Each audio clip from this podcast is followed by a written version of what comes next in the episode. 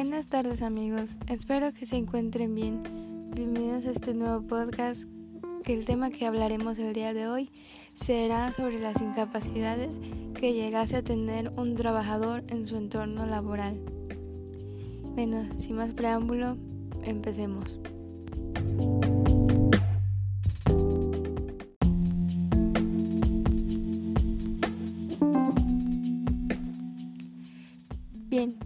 De entrar al tema y que este quede claro, primero explicaremos el riesgo de trabajo y el accidente y desde luego la enfermedad. Como nos dice la Ley Federal de Trabajo en su artículo 473, que los riesgos de trabajo son los accidentes y enfermedades a que están expuestos los trabajadores con el tema de trabajo. De hecho, el accidente de trabajo es la lesión orgánica o funcional de manera inmediata o posterior a la, lesión orgánica o funcional. De esta manera puede ser inmediata o posterior a la muerte. Esta puede llegarse a ser producida repentinamente en ejercicio, cualquiera que sea el lugar, hora en la que se esté trabajando.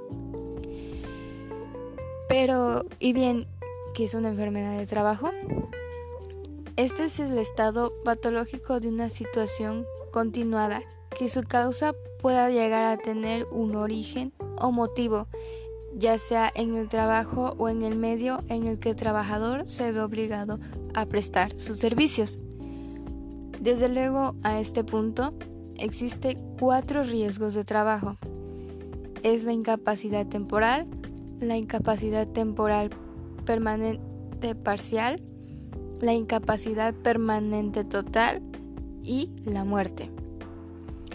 Explicando estos cuatro riesgos de trabajo, empezando por la incapacidad temporal, es la pérdida de facultades o aptitudes que imposibilita parcialmente o totalmente a una persona para desempeñar su trabajo en algún tiempo.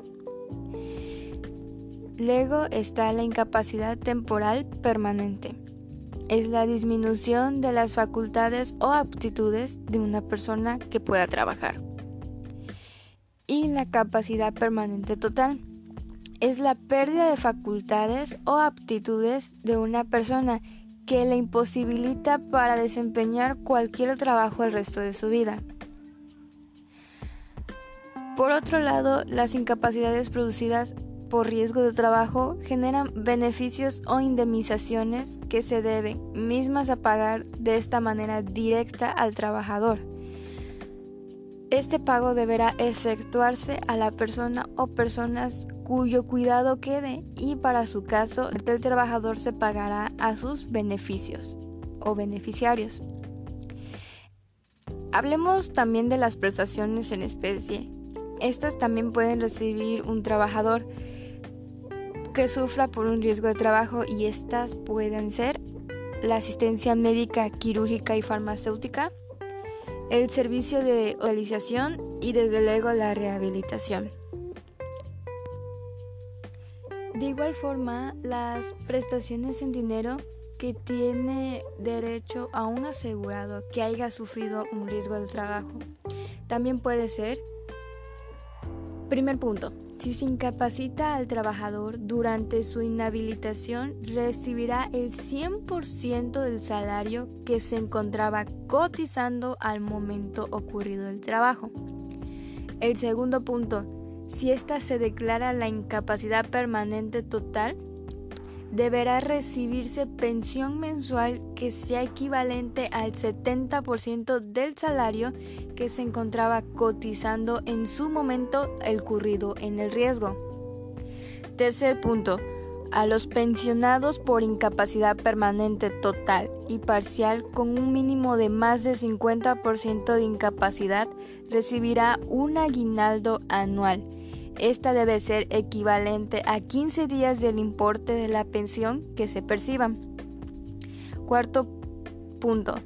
La pensión que se otorgue en caso de capacidad permanente total debe de ser siempre superior a la que le correspondería al asegurado por invalidez.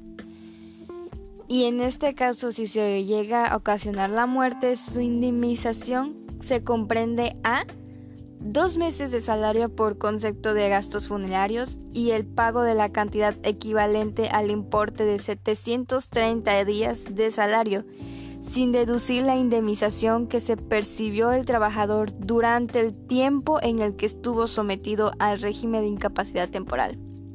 De hecho, las personas beneficiadas de esta indemnización son la viuda o el viudo que fue dependido económicamente del trabajador o trabajadora que tenga la capacidad de 50% o más y que ésta tenga hijos menores de 16 años.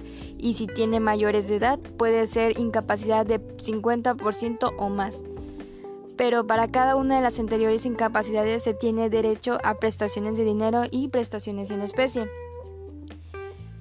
Y con eso terminamos este temazo. Espero que les haya gustado y les va a dar mucha información esencial para nuestro conocimiento, ya que para jóvenes, adultos y tercera edad debemos de conocer nuestros derechos como trabajadores en caso de un accidente.